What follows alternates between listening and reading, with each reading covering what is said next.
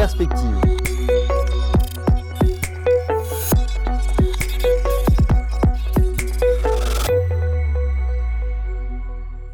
Bonjour, bienvenue pour ce podcast Perspective avec Guy Wagner, Managing Director de Banque de Luxembourg Investissement, qui nous accueille ici euh, dans cette superbe petite euh, résidence euh, de la Banque de Luxembourg. Guy Wagner, il y a un ralentissement conjoncturel qui s'est généralisé à travers le monde en ce début d'année 2019. Clairement, les tensions commerciales entre les États-Unis et la Chine ont beaucoup pesé. Oui, effectivement, ces tensions commerciales ont introduit pas mal d'incertitudes. Les agents économiques n'aiment pas tellement l'incertitude, donc effectivement, ça, ça a pesé sur le commerce mondial. Et donc, ça effectivement, d'une certaine manière, ça a freiné l'économie mondiale, la conjoncture mondiale. Ça a surtout affecté les, régions qui sont plus exposées à la euh, donc au, commerce mondial, donc plus euh, à la rigueur l'Allemagne que, que des pays euh, qui sont plus tirés par la, je dirais, par le côté domestique. Donc l'Allemagne, le Japon sont traditionnellement des, des, des, pays qui sont relativement fortement exposés au commerce mondial, vu la, la, la, part importante des exportations dans leur produit intérieur brut. Donc c'est surtout dans ces régions-là qu'on a noté le, le ralentissement. Mhm. Les États-Unis euh, sortent pourtant d'une période plutôt faste euh, depuis la réforme fiscale introduite euh, fin 2017 par Donald Trump. Cela ne, ne suffit pas à soutenir la, la croissance mondiale? Bah, Les États-Unis, c'était et c'est toujours quelque part le, la locomotive de l'économie mondiale et euh, le moteur de, la croissance américaine, c'est le consommateur. Et la, la consommation privée aux États-Unis, c'est presque 70% de l'économie. Donc, et, là, au niveau de la consommation privée, la, situation ne se présente quand même pas trop mal. Donc, le chômage est, est, au plus bas. C'est de toute façon, c'est de, devenu de plus en plus une économie basée sur les services et beaucoup moins sur l'industrie. Les services sont beaucoup moins cycliques. Donc là, du côté consommateur, la situation n'est pas trop euh, préoccupante. Et donc les États-Unis, donc de ce point de vue, on constate un ralentissement à l'heure actuelle, mais euh, pour l'instant, il est quand même largement prématuré euh, de parler d'une éventuelle récession aux États-Unis. Mmh. Justement, où ce ralentissement euh, s'est-il fait le plus ressentir dans l'économie américaine? Ben, Je dirais, au, dans, dans, dans l'économie américaine, si on regarde les différentes composantes, donc la, la, la composante consommation privée, comme, comme je viens de le dire, est, est, plutôt, plutôt stable. Les dépenses publiques ont un peu ralenti euh, donc ça c'est une chose. Et l'investissement des entreprises reste euh, encore euh, est toujours relativement faible. Mm. Donc ça c'était un des grands problèmes des dernières années. Les, les entreprises qui, qui génèrent pas mal de bénéfices, mais qui investissent relativement peu. Mm. Y a-t-il eu aussi un, un impact dû au, shutdown de l'administration américaine? Oui, mais ça c'est un impact, je dirais, temporaire. Euh, le marché généralement sait faire la part des choses. Donc clairement, cet impact début d'année euh, jouera sur la croissance du, du, premier trimestre qui va bientôt être publié, mais ça devrait quand même être assez rapidement relativisé par le fait que tout le monde est conscient que cet impact a, a eu lieu, euh, mais que c'était plutôt un effet euh, temporaire, mais c'est pas un effet, euh, je dirais, long terme structurel. Comment voyez-vous justement sur l'ensemble de l'année 2019 l'évolution de, de, la conjoncture américaine? Lorsqu'on parle de la conjoncture d'une manière générale, que ce soit aux États-Unis ou un peu dans, dans le reste du monde, euh, notre, notre grand, je dirais notre big picture est toujours de dire euh, euh, on a une croissance qui est devenue structurellement nettement plus faible depuis la crise. On, le voit dans les chiffres. Donc la croissance est restée depuis la crise relativement modérée parce que d'après nous, il y a des, freins structurels très importants à la croissance. Euh, c'est la démographie, c'est la baisse de la productivité, c'est surtout le surendettement massif qu'il y a un peu partout dans le monde. Donc ça, c'est des freins qui pèsent sur la croissance et qui font que la croissance est devenue structurellement plus faible.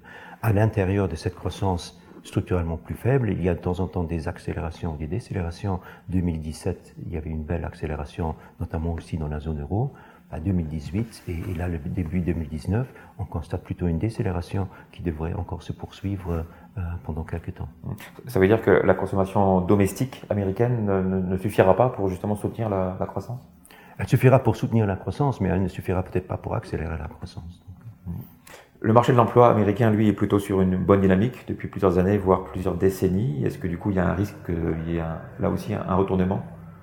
Ben, Il y a le risque, effectivement, si, si, si, la conjoncture devait continuer à se détériorer, qu'effectivement, à, à tôt ou tard, on dit toujours le marché de l'emploi est ce qu'on appelle dans notre jargon un lagging indicator, donc il suit la conjoncture. Donc effectivement, s'il y a un, un, une détérioration plus importante de la conjoncture, le marché de l'emploi souffrira aussi.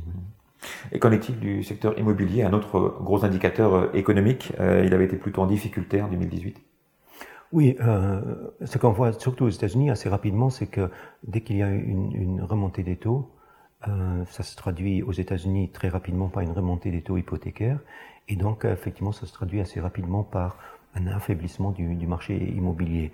On avait euh, eu bien sûr le, le, resserrement monétaire déjà de la, la, Banque centrale américaine qui a commencé fin 2015 et s'est poursuivi euh, depuis lors. Il y a eu à un moment donné la remontée aussi des taux lents aux États-Unis. Ça a eu un, un, impact sur les taux hypothécaires. L'économie est, euh, il y a un niveau d'endettement très important. Donc, dès qu'il y a une remontée des taux, ça, ça, ça, se fait sentir. Et le premier secteur qui en souffre, c'est généralement l'immobilier. Mmh. Alors, le cycle de croissance globale hein, de, de l'économie américaine euh, se situe dans une euh, bonne période, hein, dixième année de croissance euh, consécutive d'expansion, euh, ce qui est proche d'un nouveau record euh, si on prend l'après-guerre comme, référentiel. Mais du coup, est-ce qu'il faut là aussi s'inquiéter, compte tenu qu'on imagine que ça va pas durer éternellement Oui, mais on, entend souvent l'argument qui est de dire oui, mais le cycle de croissance aux États-Unis est déjà tellement lent, donc il faut qu'il y ait maintenant une récession. Et c'est vrai que lorsque il y a, quand moi j'ai commencé dans ce métier, on disait toujours un cycle de croissance est plus ou moins 5 ans. Or, aux États-Unis, effectivement, si l'économie, si la croissance reste positive jusqu'en été, on aura le cycle de croissance le plus lent que les États-Unis ont jamais connu. Mais de l'autre côté, en Australie, je pense que le cycle de croissance dure depuis le début des années 90. Donc, cette idée de dire que juste parce que le cycle est lent, qu'il doit se terminer, à mon avis, n'est pas nécessairement correcte. Pour l'instant, on ne voit pas vraiment les, les, les, indicateurs qui traditionnellement ont signalé l'arrivée d'une récession. Il faut dire aussi que la croissance est devenue structurellement plus faible, mais aussi euh, elle est relativement peu volatile. On a de plus en plus des économies qui sont basées sur les services, pas sur l'industrie. Les services, c'est relativement stable. Donc, de ce point de vue, euh, cet argument de dire juste parce que le cycle est lent, il y aura une récession, à mon avis, ne tient pas. Mmh. Quelles sont selon vous quand même les, les faiblesses structurelles de l'économie américaine qui pourraient éventuellement mettre en danger cette, croissance? Ben, La faiblesse la plus importante, et ça ne vaut pas uniquement pour les États-Unis, c'est euh, ce fameux surendettement. Donc aujourd'hui, on voit dans la plupart des pays, les finances publiques se sont quand même fortement détériorées. L'endettement, la dette publique est très élevée, les déficits budgétaires sont d'une manière générale relativement élevés. Aux États-Unis, on constate aussi qu'à nouveau l'endettement le, des, entreprises a, a, pas mal augmenté. Et ça, c'est effectivement, je dirais, bah, tout comme nous en tant qu'être humain, en tant qu'un particulier, on devient plus vulnérable lorsqu'on a beaucoup de dettes. Bah, la même chose vaut pour euh, les entreprises ou pour l'économie dans son ensemble. Je dirais ça, c'est un, grand problème.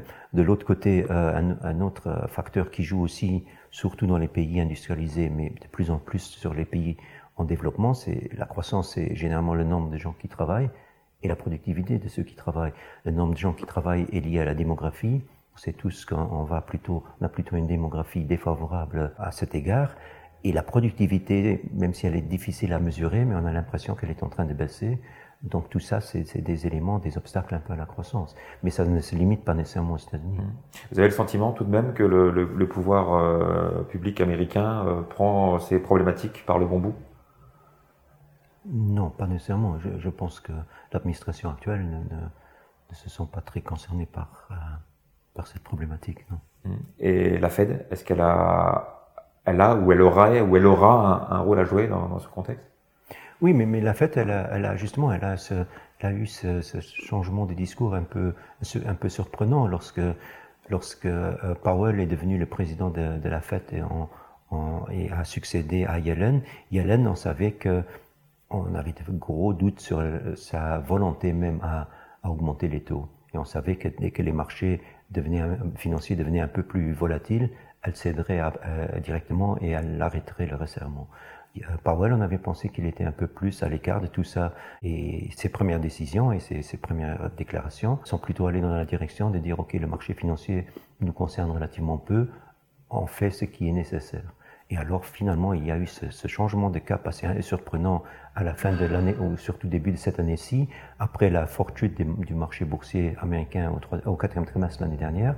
Donc on a l'impression que là, à nouveau, on est un peu reparti sur cette idée de dire que ben, les taux, les, euh, les, banques centrales ne peuvent, ne veulent et ne peuvent pas normaliser leur politique monétaire. On restera dans, cette, euh, dans cet environnement de taux très bas. Alors on traverse l'Atlantique euh, direction l'Europe.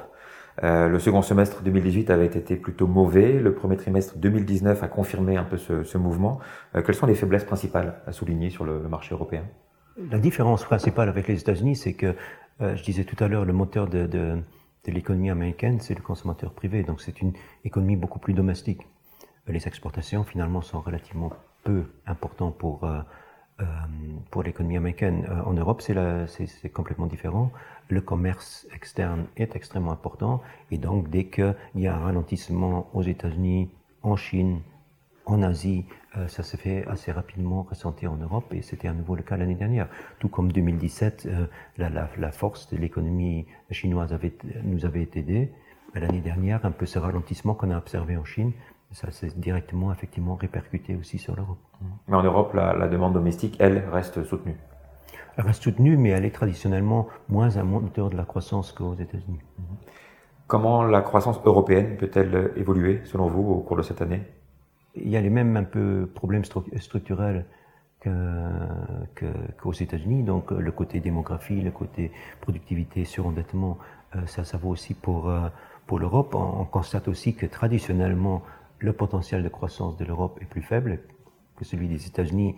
Donc, euh, je dirais un peu, en, en simplifiant un peu, lorsqu'on disait par le passé que bon an, mal an, le potentiel de croissance de l'économie américaine, c'est 2,5 à 3% par an, bah, en Europe, c'était déjà plus faible. Si aujourd'hui on dit que le potentiel de croissance a diminué partout et qu'aux États-Unis, plutôt que d'être de 2,5 à, à, à 3, il est plutôt de 1,5 à 2, la même chose pour, l'Europe.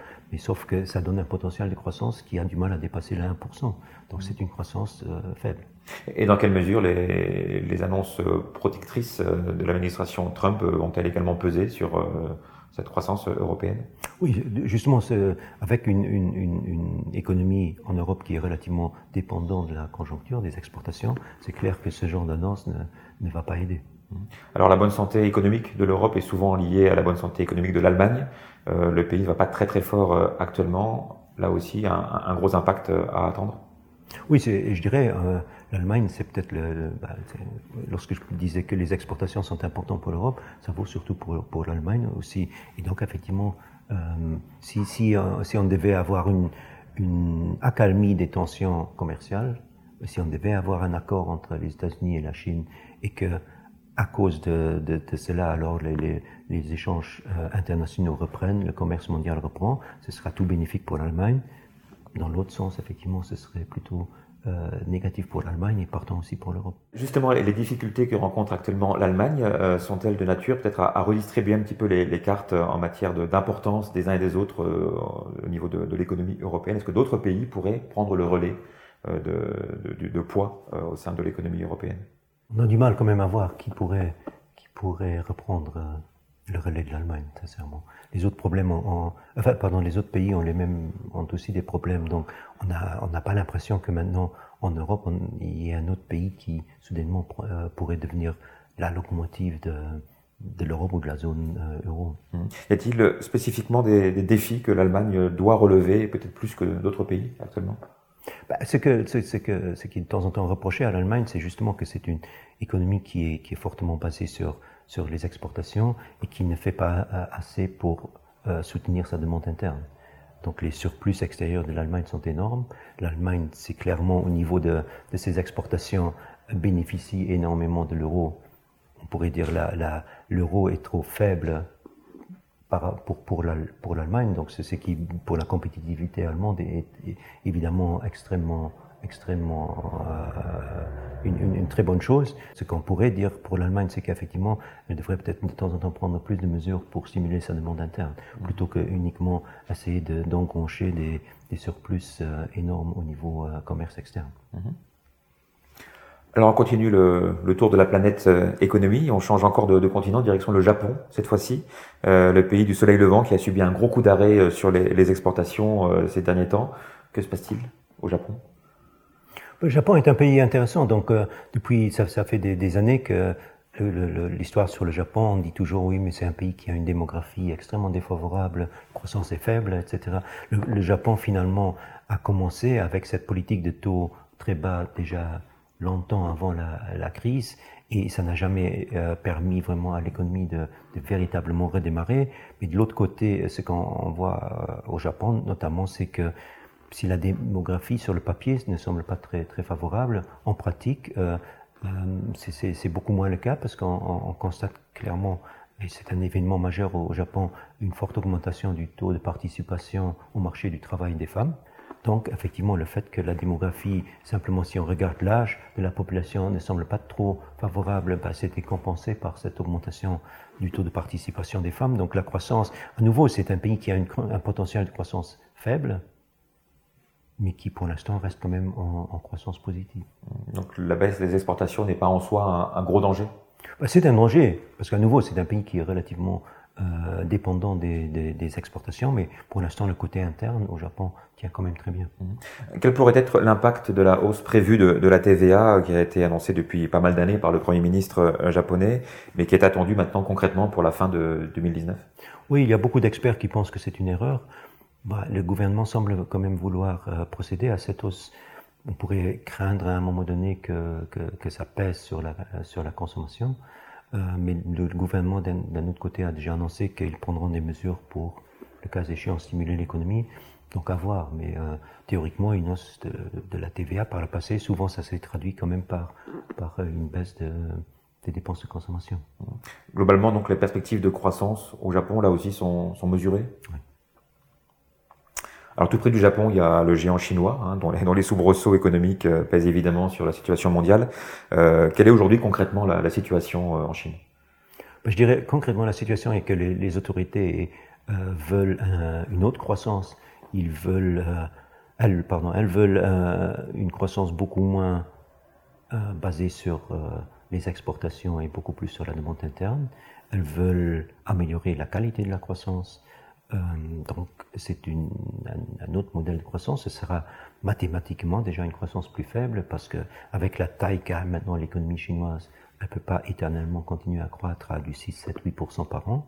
Euh, les autorités, de temps en temps aussi, lorsqu'elles elles, elles s'inquiètent de certains excès qui peuvent apparaître au niveau endettement ou etc., prennent généralement des mesures pour euh, à nouveau calmer, calmer les choses. Donc on a une économie qui, dont le taux de croissance reste robuste, mais dont le modèle de croissance va changer et qui, par la force des choses, aura à, moyen terme aussi une croissance plus faible parce que tout simplement, elle ne peut pas continuer à croître au même rythme.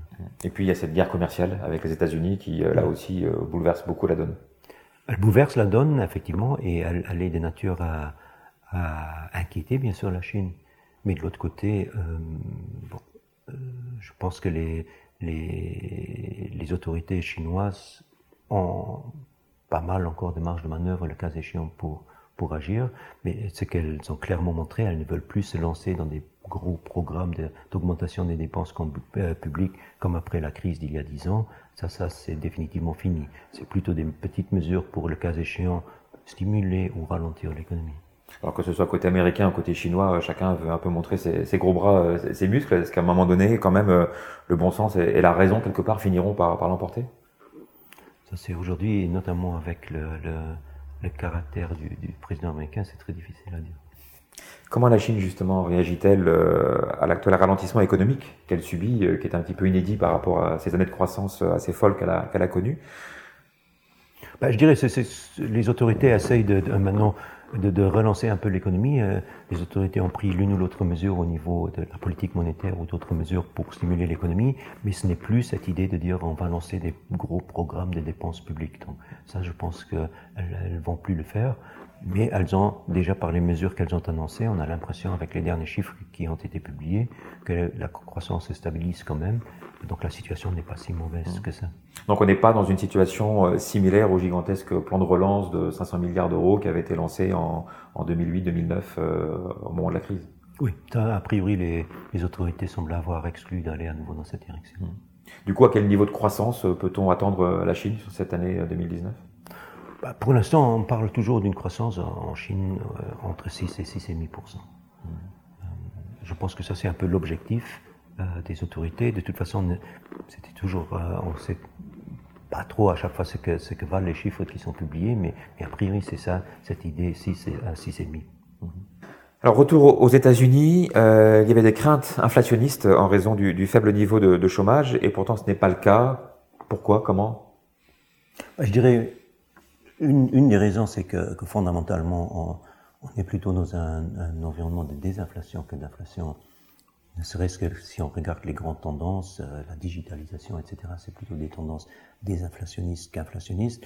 Au niveau du, lien entre le marché de l'emploi relativement tendu, le taux de chômage est relativement faible aux États-Unis et la croissance des salaires pour l'instant aussi est un peu brisée, en ce sens que euh, la faiblesse du taux de chômage s'explique aussi par le fait que après la crise, beaucoup de gens avaient, abandonné toute tentative de trouver un emploi, donc n'étaient plus comptés euh, dedans. Donc, comme je disais, le taux de participation au marché de l'emploi avait baissé. Euh, là maintenant, comme la situation s'est un peu améliorée, il y a des gens qui reviennent dans le marché de l'emploi, ça freine effectivement la pression sur les salaires à la hausse qui pourrait sinon euh, venir de ce taux de chômage très faible. Mmh. Donc l'inflation reste actuellement cantonnée autour de, de 1%. Qu'est-ce qui serait susceptible de la faire remonter? Pour l'instant, on a du mal à voir ce qui, qui pourrait rapidement maintenant faire remonter l'inflation. Donc il y a toujours un peu ce scénario catastrophe à long terme qui est de dire avec tout ce qu'on a entrepris depuis dix ans, euh, ces politiques monétaires euh, un peu peu orthodoxes, disons comme ça, l'augmentation de la dette publique, etc., qu'un jour ça pourrait créer une, inflation énorme, mais ça ce n'est pas d'actualité pour, pour l'instant. Mais sinon, au niveau des facteurs traditionnels euh, d'inflation, on ne voit pour l'instant pas vraiment une extrêmement une forte croissance des salaires.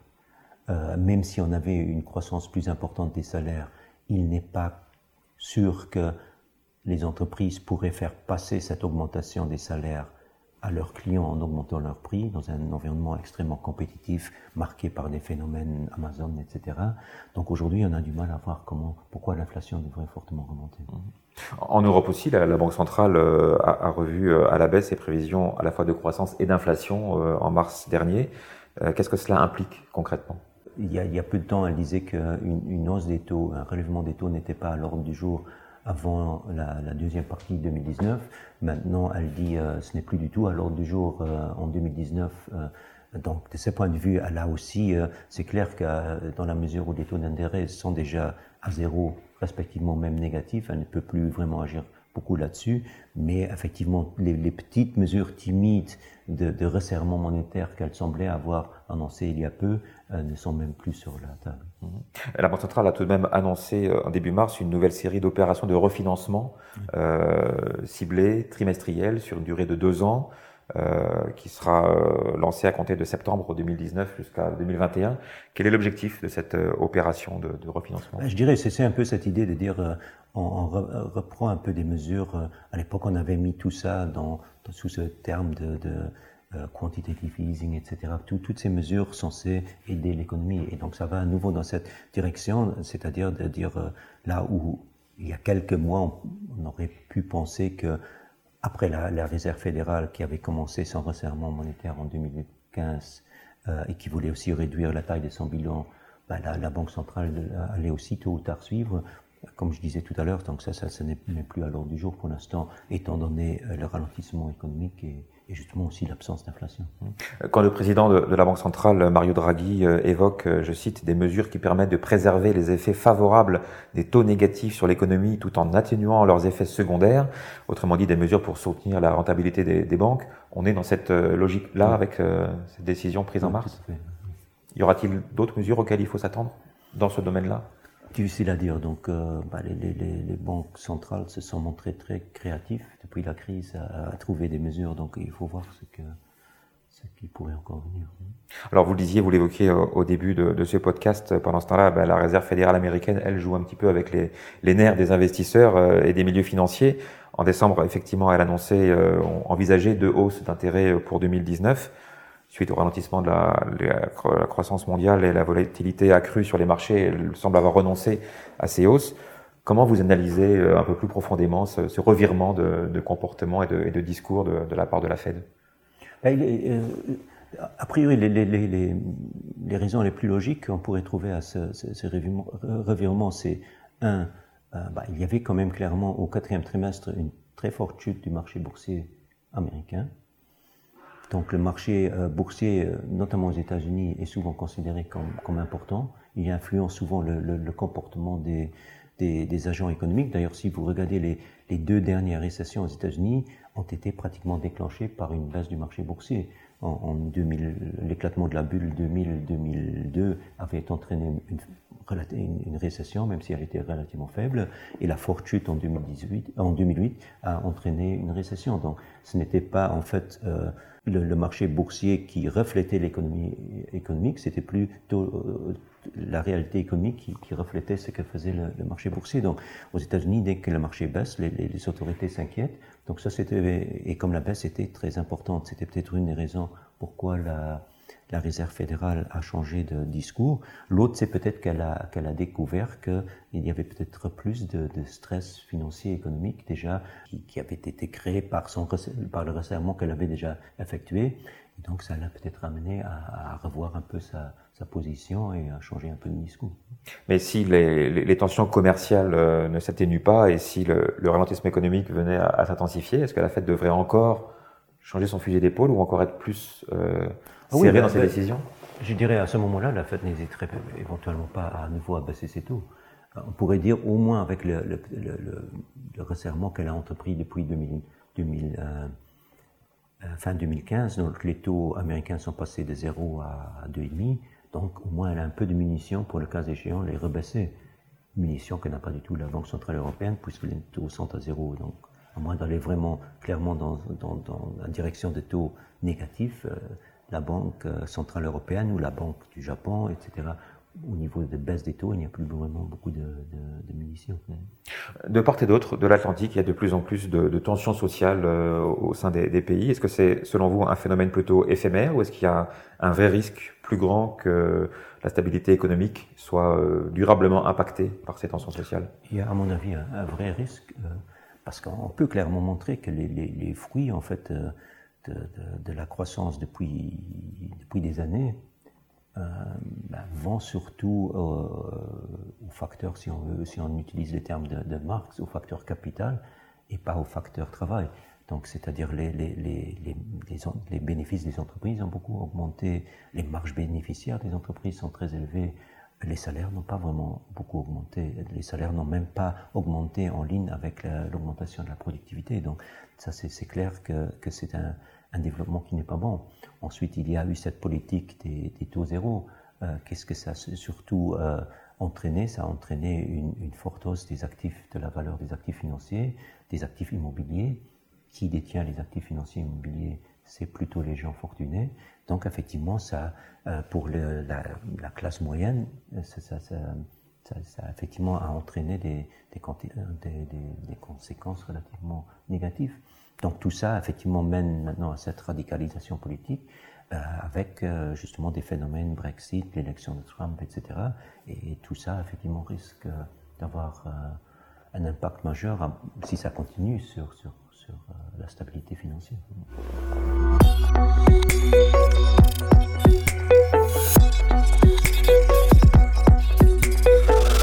Abonnez-vous au podcast Perspective sur pepperjam.lu.